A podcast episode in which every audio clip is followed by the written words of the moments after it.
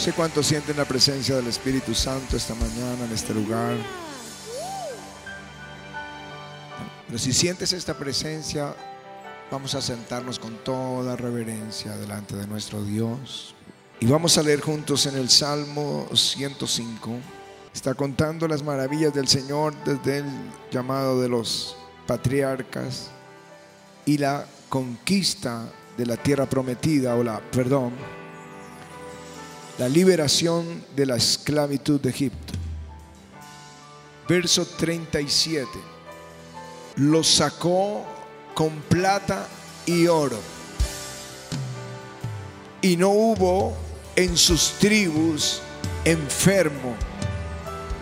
Egipto se alegró de que salieran porque su terror había caído sobre ellos extendió una nube por cubierta y fuego para alumbrar la noche. Pidieron e hizo venir codornices y los sació de pan del cielo. Abrió la peña y fluyeron aguas. Corrieron por los sequedales como río lee conmigo este verso en voz alta, el verso 41. Abrió la peña y fluyeron aguas. Di conmigo, fluyeron aguas. Corrieron por los sequedales como un río. Di como un río. Porque se acordó de su santa palabra dada a Abraham su siervo. Amén y amén. Primera carta de Corintios y capítulo 10, que también hace referencia al mismo evento. Porque no quiero, hermanos, que ignoréis que nuestros padres todos estuvieron bajo la nube y todos pasaron el mar. Y todos en Moisés fueron bautizados en la nube y en el mar y todos comieron el mismo alimento espiritual. Y todos bebieron la misma bebida espiritual porque bebían de la roca espiritual que los seguía y la roca era Cristo. Amén. Aleluya. Dilo, todos bebieron la misma bebida espiritual. Dilo, la misma bebida espiritual.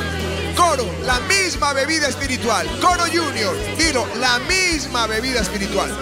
Todos la bebían. Te ruego que nos ministres en esta hora en el nombre de Jesús. Gracias, Señor. No sé cómo te imaginas a Israel en el desierto por 40 años. Porque cuando oímos un sermón o una historia, algún acontecimiento en nuestra mente, nuestra imaginación trabaja con los recursos que nosotros tenemos, que hemos recibido, que hemos aprendido. Tratamos de armar en nuestra mente una imagen, una imagen de lo que pudo pasar en el desierto.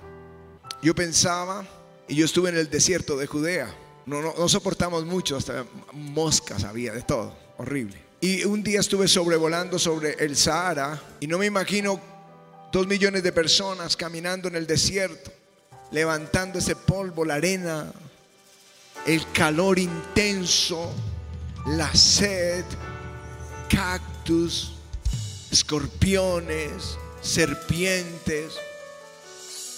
Horrible. Pero eso no es lo que dice la escritura. La escritura dice que Israel tenía sobre ellos una nube de gloria. Esa nube protegía la nación del calor.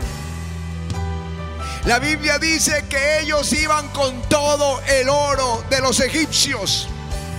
La Biblia dice que no había ningún enfermo entre ellos.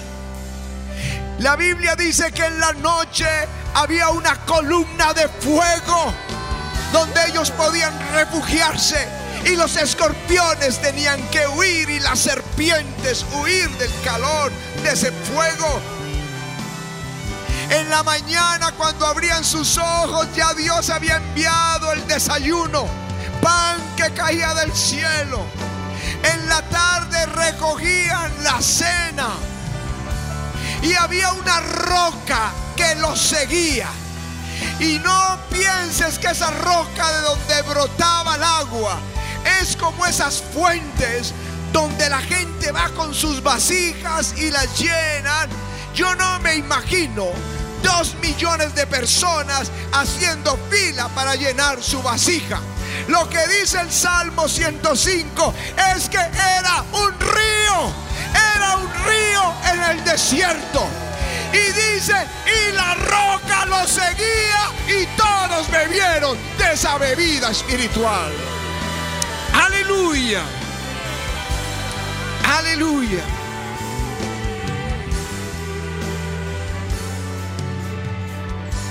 Las comunidades se desarrollan siempre al lado de un río. El río Sena en París. Hudson River, el río en Nueva York. El Támesis en Londres. El Danubio, el río Rin que recorre toda Europa. El río Po en Italia. En el mismo paraíso, en el mismo Edén, había un gigantesco río. Seguramente en el plan de Dios para que alrededor de ese río se multiplicaran las comunidades. Pero yo estoy hablando de un río espiritual, no de un río, físico. Todos bebieron la misma bebida espiritual. Todos bebieron la misma bebida espiritual hay un río.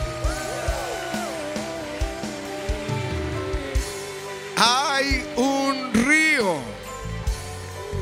La nueva Jerusalén va a tener en medio de la ciudad un río cristalino con árboles al lado y lado que sus hojas son medicina para las naciones y dan fruto todo el año.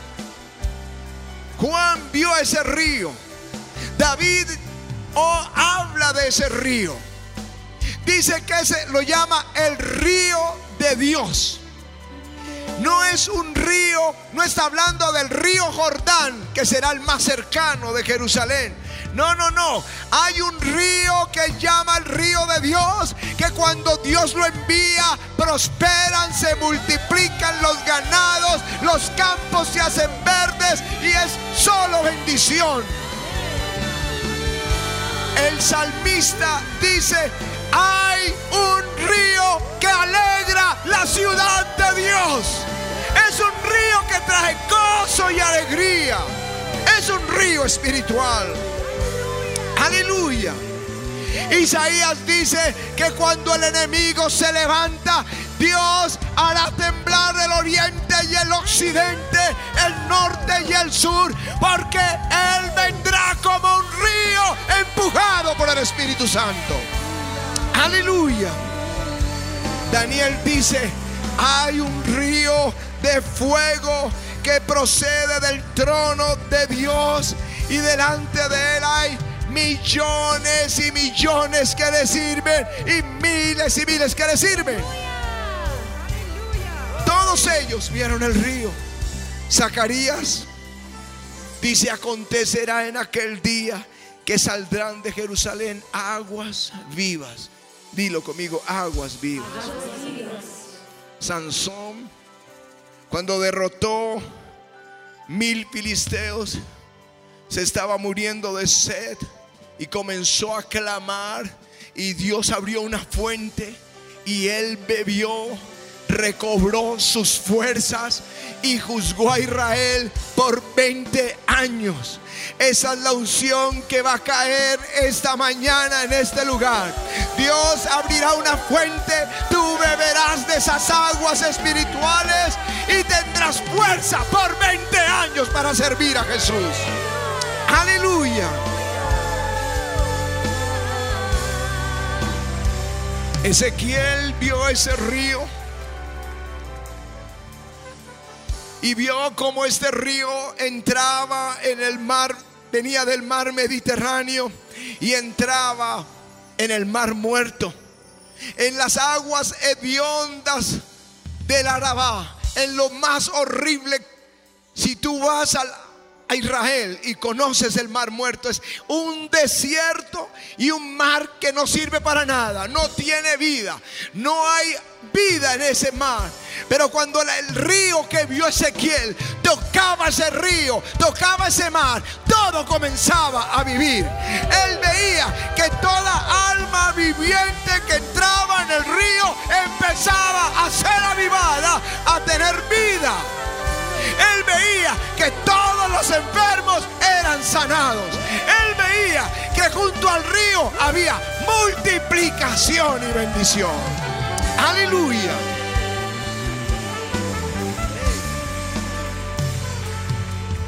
Y había abundancia todo el año. Y no está hablando de un momento, está hablando de un río permanente. La gente en los 40 años no fue un momento que la roca les dio el río, sino que dicen Corintios que la roca los seguía. 40 años con el río de Dios. ¿Cuántos quieren vivir al lado de este río?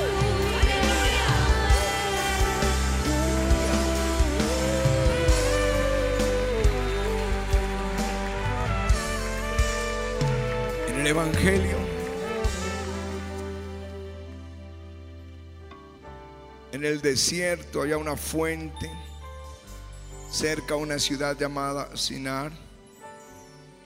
Y una mujer venía al mediodía para tomar agua, sacar agua de ese pozo, conocido hasta hoy como el pozo de Jacob. Y allí estaba Jesús y le pidió agua a esta mujer. Ella dijo, ¿cómo tú siendo un judío me pides a mi agua que soy una mujer samaritana. Samaritanos y judíos eran enemigos. No se hablaban.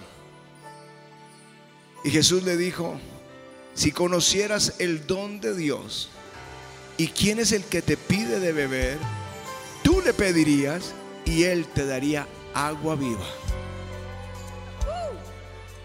Esa mujer conocía la escritura. Los samaritanos la conocían, los judíos la conocían le estaba ofreciendo agua viva.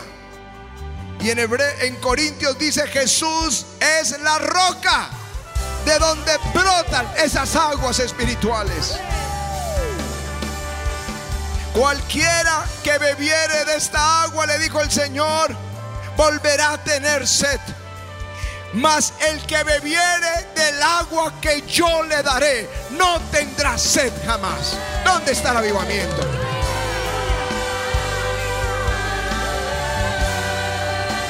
Jesús se puso de pie el último día de la fiesta y dijo, si alguno tiene sed, venga a mí y beba. De su interior, dice el que cree en mí, como dice la escritura, de su interior correrán ríos de agua viva. Aleluya. Esto dijo del Espíritu Santo que iba a venir, pero que está aquí con nosotros.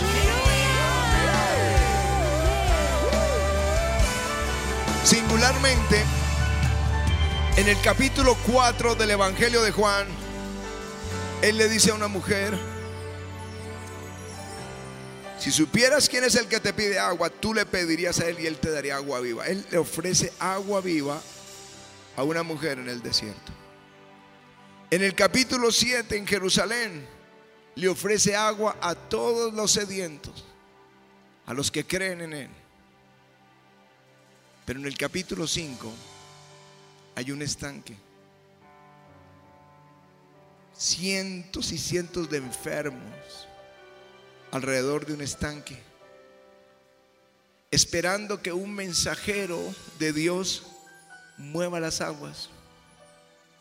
Y el primero que se meta en esas aguas es sano. Y había un hombre que tenía 38 años esperando poder entrar a esas aguas. Yo veo dos escenas en la misma temporada. Un montón de enfermos esperando un mensajero que le mueva el agua para que uno solo sea sanado. Cuando a pocos kilómetros miles y miles de enfermos tocaban a Jesús y todos eran sanados. Todos eran sanados. A veces veo la iglesia en las naciones como estos enfermos en un estanque, como estos enfermos alrededor, servicio tras servicio, en aflicción, en derrota, en confusión esperando que un mensajero venga y traiga una bendición. Que en algún momento un, predicador invitado o un evento especial mueva las aguas y alguien se ha sanado. Pero del otro lado veo al Hijo de Dios que dice, si alguno tiene sed, venga a mí y beba. El que cree en mí, como dice la escritura, de su interior correrán de agua viva. Aleluya.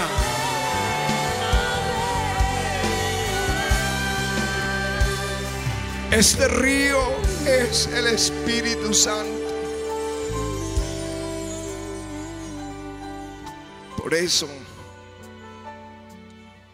clamo al Señor que permanezca entre nosotros. Porque si el río, si el Espíritu de Dios fluye, las aguas hediondas se convertirán en aguas de vida. Si el río fluye, toda alma viviente que entre en este río va a ser avivada.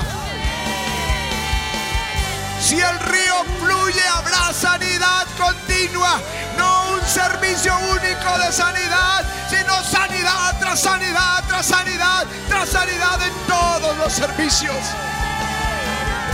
Si el río fluye, nos vamos a multiplicar al lado de este río, que es el Espíritu Santo. Aleluya. Que David habla del río.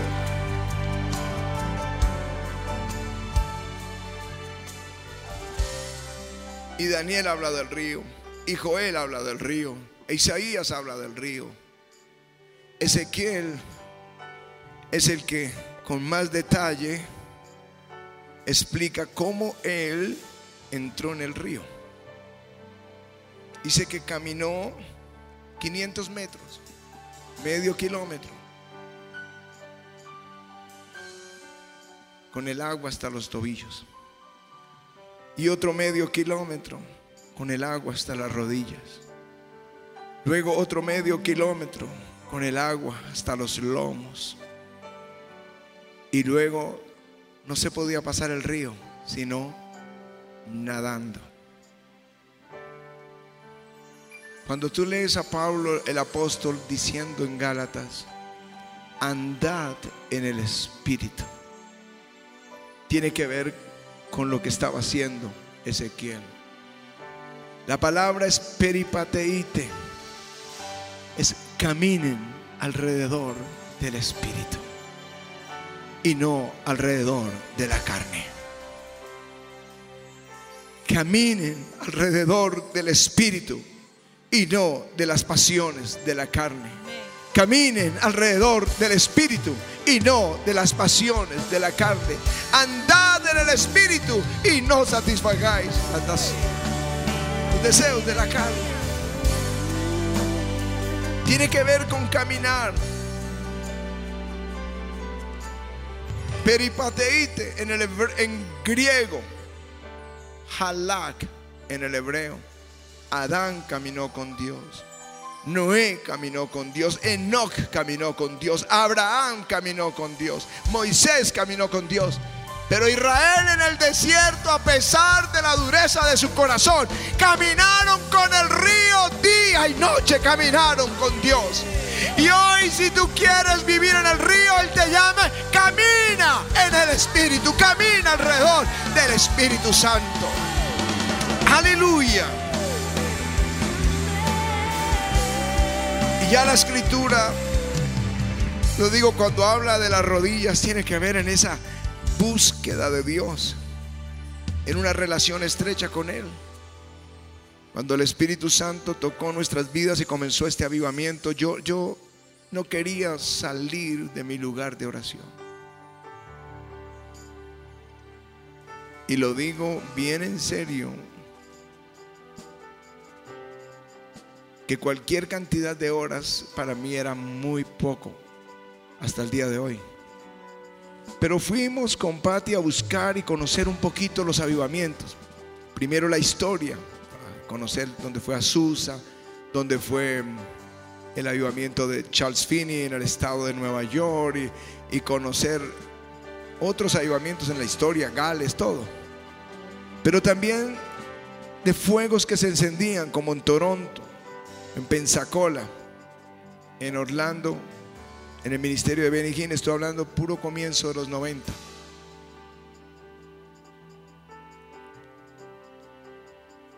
Y fue un celador, un guardia, quien Dios usó para hablar a nuestro corazón. En el, en el mapa, porque ahora uno usa eh, Waze o Google Maps o esto para ubicarse, pero antes se usaban mapas.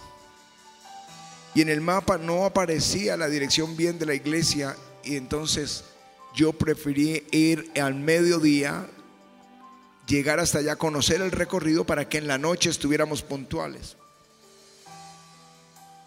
Y no había nadie, solo el guardia. Y él nos entró a la iglesia y nos dio un paseo por la iglesia. Y me dijo esto.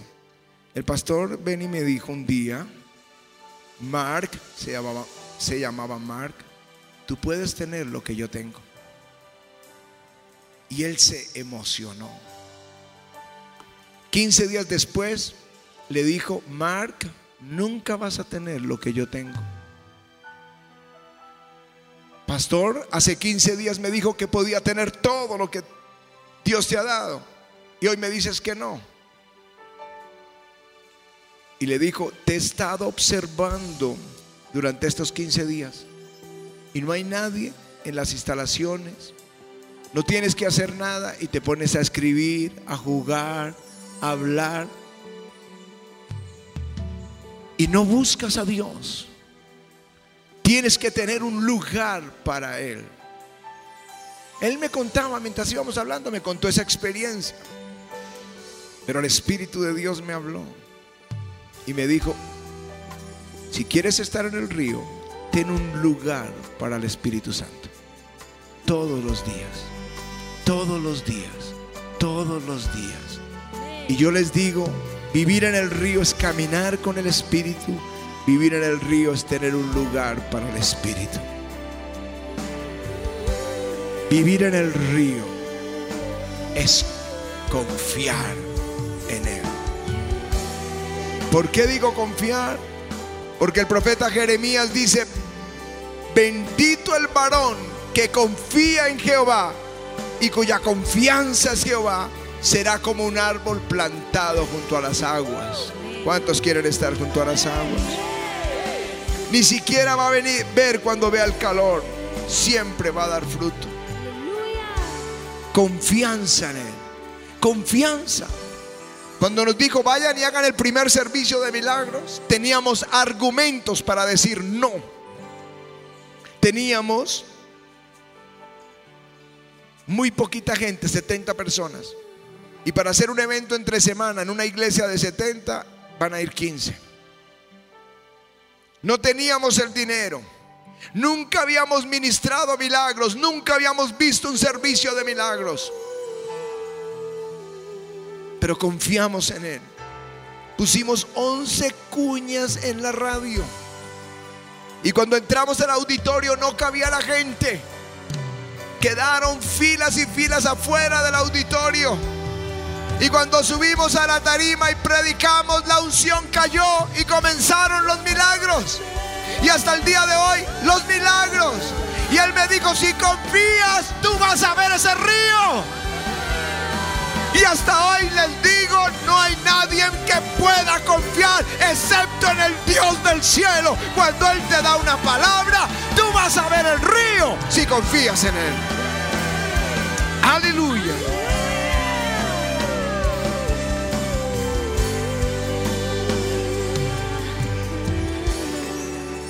Esta mañana tú tienes que decidir dónde te vas a plantar y dónde vas a plantar tu familia. Si junto a un estanque lleno de gente derrotada y sin esperanza, enfermos, y que no pasa nada, sino algo de tiempo en tiempo. O vas a vivir en el río, donde todos los días hay bendición. Donde todos los días del año hay bendición. Si hay alguien que dice, yo he estado parado en un estanque, pero yo quiero estar en el río, ven aquí ahora. Ven aquí, dile, yo quiero estar en el río, yo quiero estar en el río. Ven aquí al frente, vivir en el río. En la sequía sacia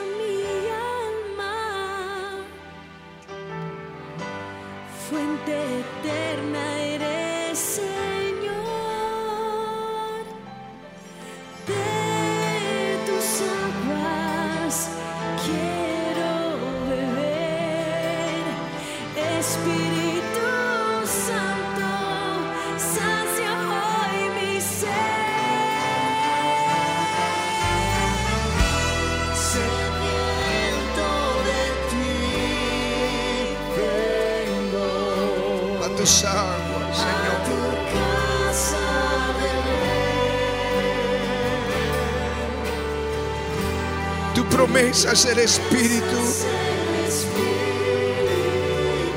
que como río saciará mi ser.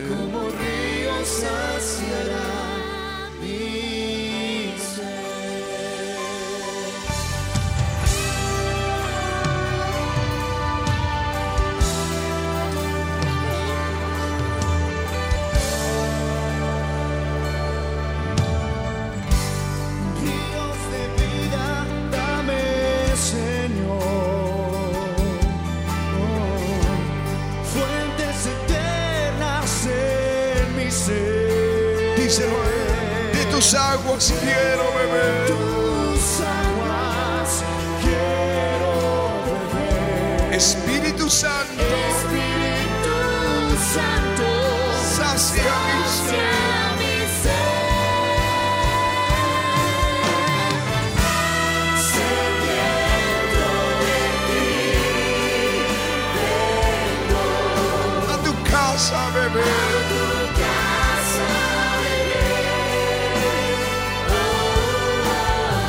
Oh, Tu promesa es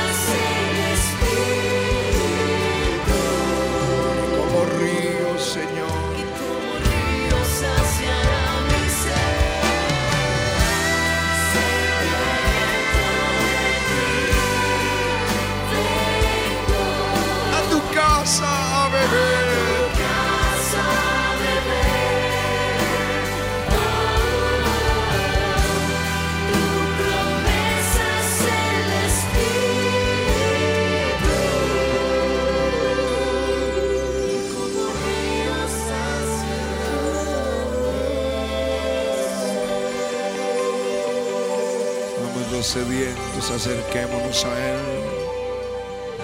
Vamos a pedir esas aguas del Gracias, Espíritu. Señor. Gracias por tu palabra. Gracias por la unción, por la sed, por el hambre. Gracias, Señor, porque tu promesa es que seremos saciados y no con cualquier agua, como la samaritana que tenía sed, Señor, de ser libre por ser señalada por su pecado. Pero cuando se presentó delante de ti, saciaste para siempre su sed. No con agua, con agua corriente, sino con ese río de aguas vivas. Y es lo que te pedimos esta mañana. Tu palabra dice que a los sedientos venid a las aguas. Venid y bebed sin precio. El único precio que, que tienes que tener es tener sed. ¿Quién va a un arroyo de aguas si no tiene sed? ¿Quién está pidiendo un vaso con agua si no tiene sed? Pero si tienes sed y se te ofrece un vaso con agua helada, seguramente que la vas a disfrutar, que la vas a saborear. Y es lo que Dios quiere que tengamos avivamiento, sed. Una sed apasionada, una sed que no se sacia nunca, una sed que crece y crece y de esta manera, aunque el Señor nos llene hoy, yo te, te digo, ven siempre sediento. No, esto no es para una sola vez, es para cada vez que tengas un encuentro con Jesús, porque nuevas cosas nos dará cada día. Hoy hay una unción especial para ti.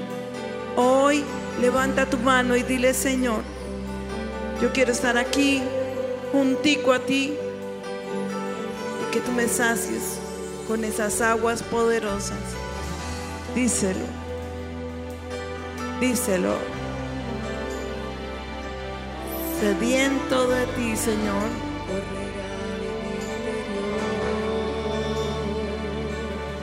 Gracias, Jesús. y ríos de gloria correrán en mi interior. Dile a ti vengo a beber A ti vengo a beber. y ríos de gloria.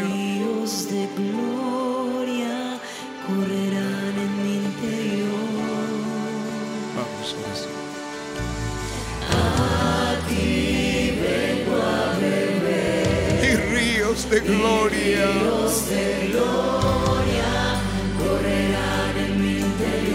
Díselo a él,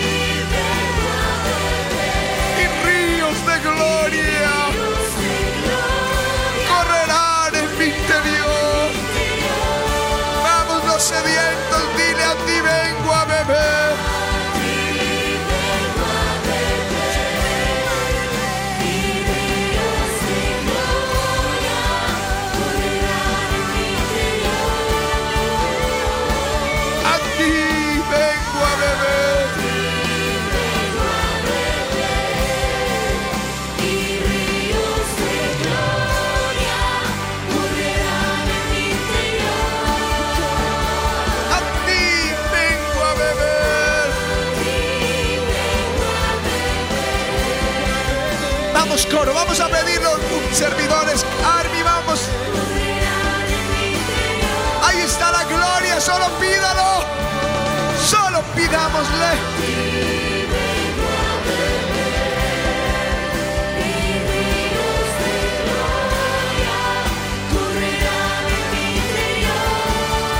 Vamos jóvenes, vamos coro junior. Al coro junior lo quiero aquí arriba, quiero orar por ellos.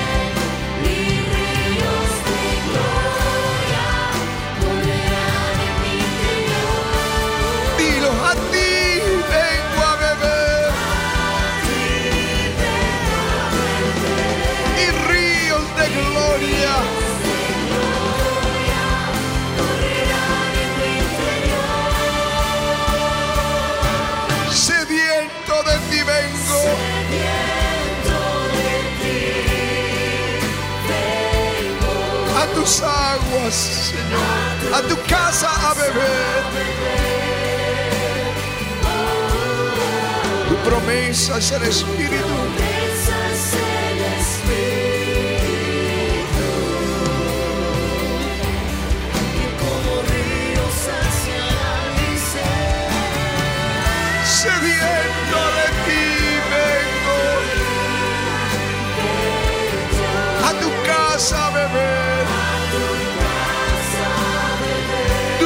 Promesa es el Espíritu.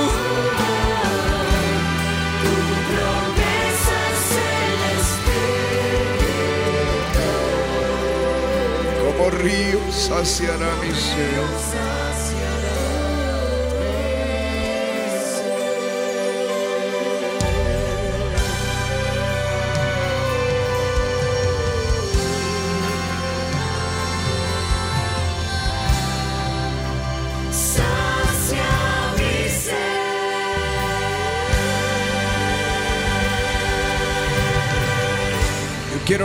Ustedes, Coro Junior. Porque ustedes tienen el privilegio de estar adelante. Y la presencia de Dios responde a nuestra adoración. Si somos adoradores, la gloria viene. Si solo somos cantantes, puede que suene bonito, pero no va a llegar, no va a pasar nada. ¿Quieren la gloria de Dios sobre ustedes? Levanten sus manos. Tómese la mano del que tienen al lado. Y levanten sus manos a Jesús. Y díganle, Señor, queremos tu gloria sobre el coro junior. Pídanlo. Pídanlo porque Él se los va a dar. Te lo ruego, dales la gloria. Esta unción, ahí está. Ahí está el Señor. Tócalos ahora. Toca este coro, Señor. En el nombre de Jesús.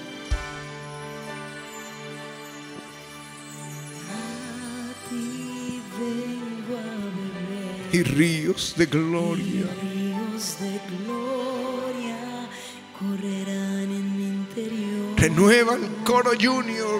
Renuévalo, Señor. Pone fuego en ellos. Fuego de tu espíritu sobre ellos en el nombre de Jesús. Pasión por la gloria tuya. Yo creo, Anita, que hay que buscar una camiseta así como de la primavera del espíritu. Para coro junior, porque vamos a entrar en un nuevo tiempo con el coro junior. correrán en.